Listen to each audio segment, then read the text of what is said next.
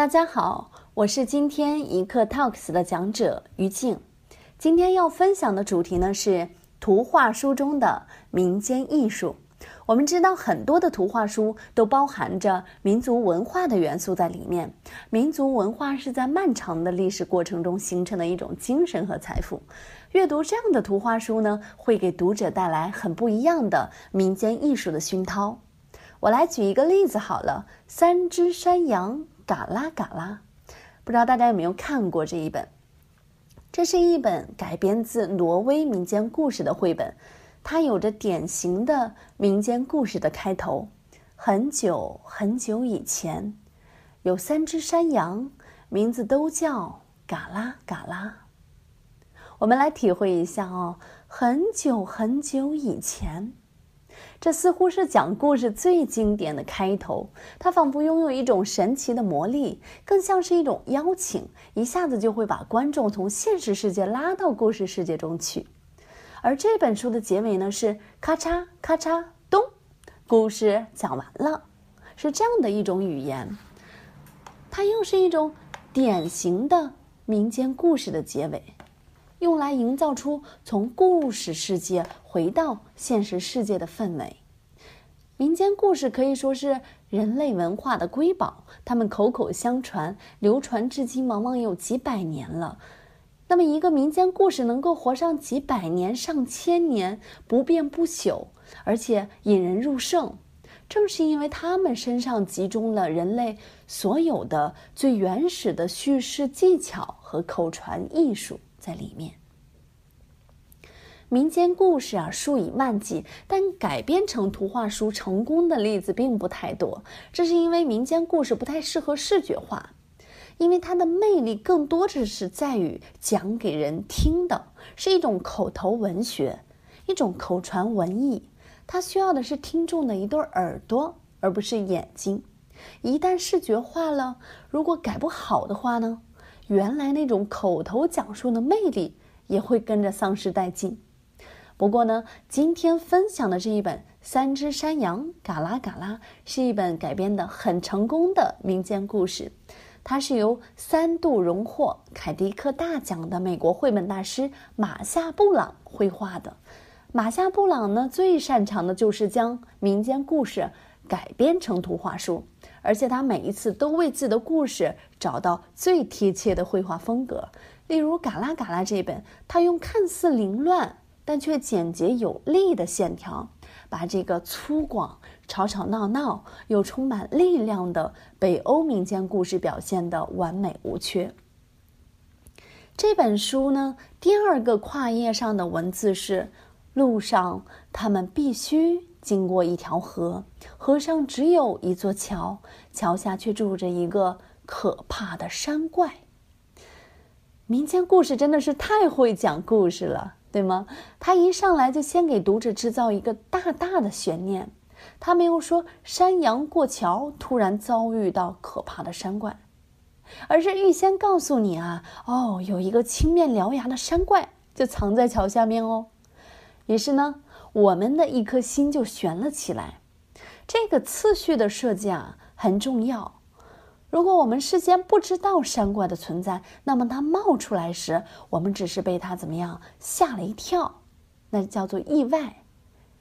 可是现在不一样了，它告诉我们了，让我们提前知道了危险，我们就开始为这三只山羊的命运担心了。这就是悬念的产生，悬念就由此产生。那像这样的。包含民间口传文艺的故事，就非常考验画家的功力了。我们来看看马夏布朗是怎么样用绘画来进行表达的。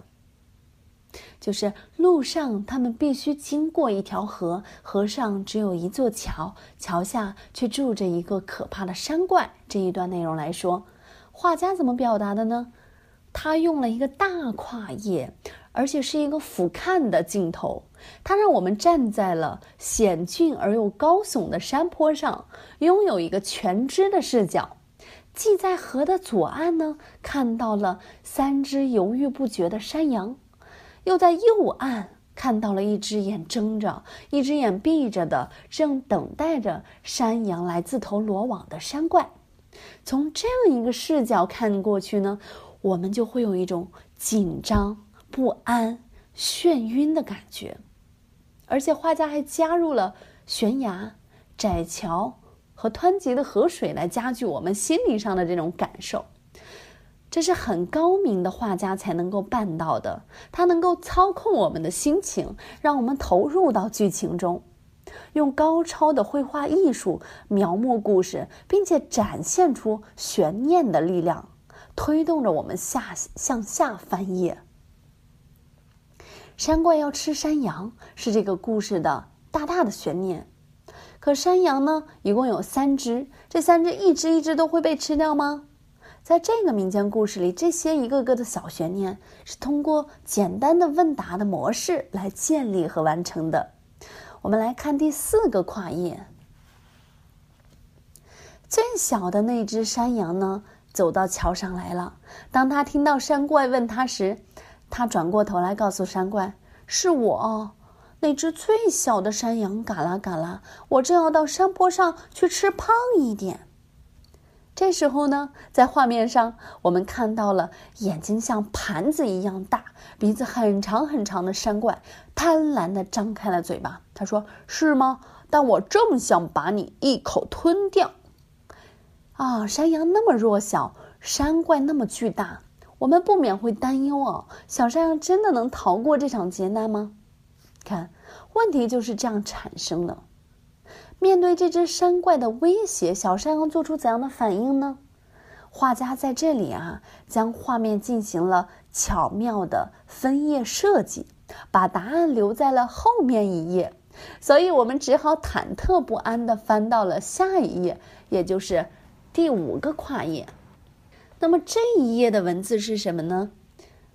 是。啊！求你别吃我，我太小了。过一会儿，第二只山羊嘎啦嘎啦就来了，它的个头可比我大多了。小山羊回答：“那好，你快滚吧。”山怪说。读到这里呢，大人和小孩都会觉得很好笑，是不是？笑什么呢？我们会觉得这个山怪好幼稚，太让人难以置信了，居然就这样被小山羊骗了。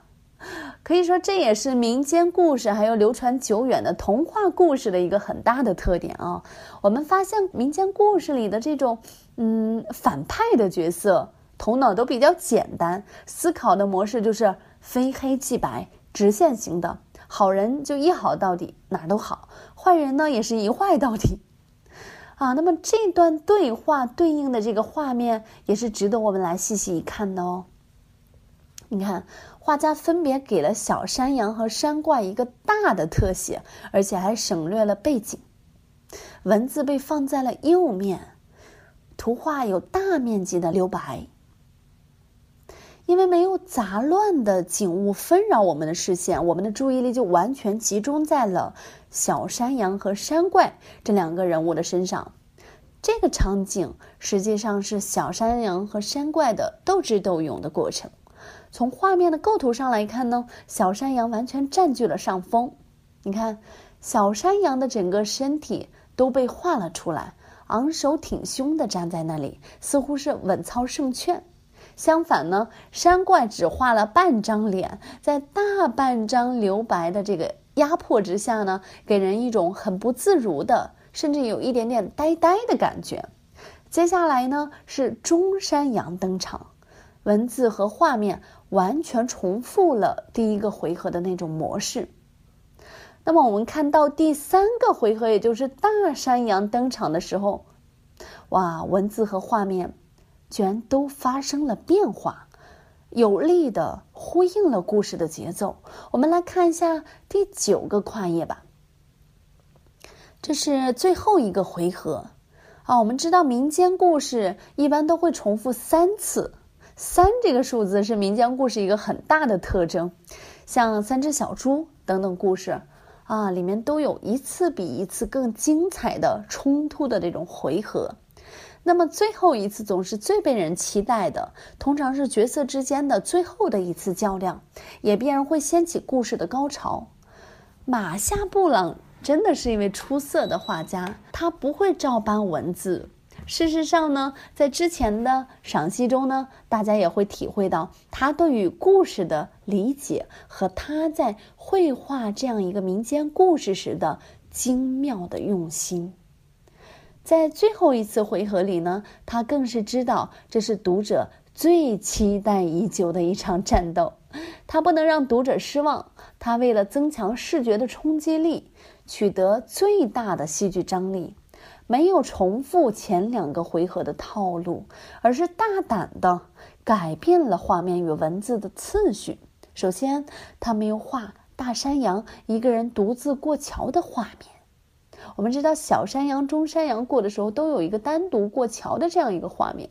在大山羊这个回合里，他去掉了这个画面，而是让大山羊一上桥就与大山怪来了一个照面。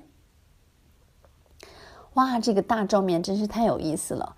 如果按照前两个回合的问答模式呢，在这个画面里，山怪会怎么样呢？会问：“啊，谁呀？是谁把我的桥弄得吱吱嘎嘎的响？”那么大山羊就应该回答他：“是我，那只最大的山羊，嘎啦嘎啦，我正要到山坡上去吃胖一点。”然后山怪便会说：“是吗？但我正想把你一口吞掉。”可是画家呢，为了达到一种出人意料的效果，只让山怪提了问题，而没有让大山羊回答。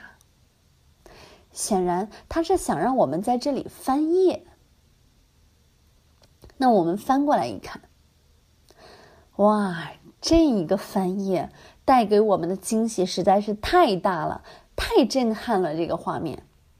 大山羊的头颅几乎占据了大半个画面，而且文字写道：“是我，大山羊，嘎啦嘎啦。”他的嗓音又粗又响。无论是谁啊，在看到这个画面的时候，都会为这只大山羊威猛的气势所震惊。这个大特写的效果就在于，我们的想象有多大，大山羊就有多大。我们满怀期望的翻到后面一页，果然，画家没有辜负我们的期望哦。他一连用了两个画面，逼真的再现了这场战斗。几个回合下来呢，山怪就落败了。这也呼应了前面的画面中大山羊的威猛的气势。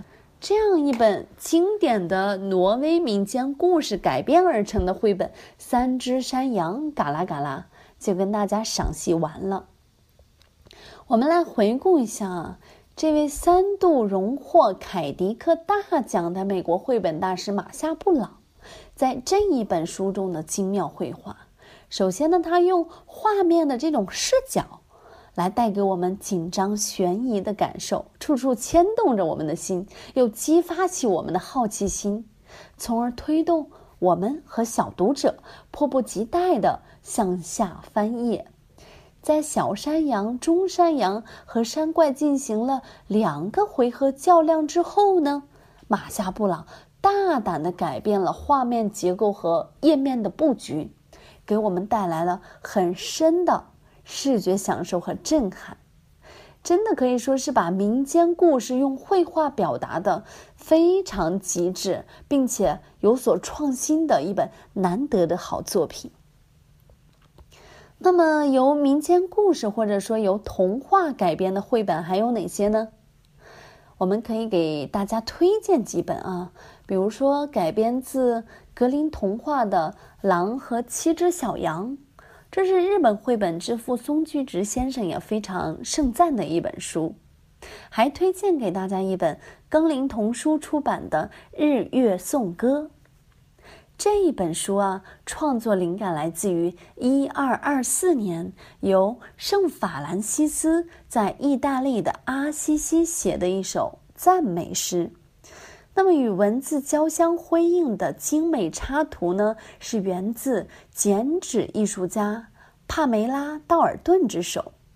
这本书可以让孩子们感受到民间剪纸艺术与赞美诗的完美组合。最后呢，推荐给大家的是一本西姆斯·塔贝克的《约瑟夫有件旧外套》。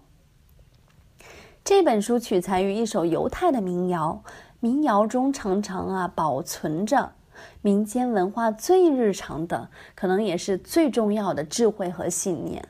而它的保存方式呢，常常是这样的：简单的故事，朴素的情感，单纯而又坚定的信念，质朴而又富予韵律感的语言，等等。于是呢，我们在欣赏约瑟夫有件旧外套时，也会时时感受到他的图文呈现过程中传递出来的民间叙事的这种特质和文化的意蕴。读这些饱含民间艺术的绘本故事给孩子听呢，常常会让我们也让孩子体会到一种民间智慧的原型。它充满了异想天开的创造力，同时又朴实无华、单纯极致，仿佛天然的潜藏在我们每个人的心性之中。它是质朴的、乐观的、充满哲理的、智慧的。好，今天的分享就到这里，感谢一刻 Talks 的邀请，感谢大家的聆听，我是于静。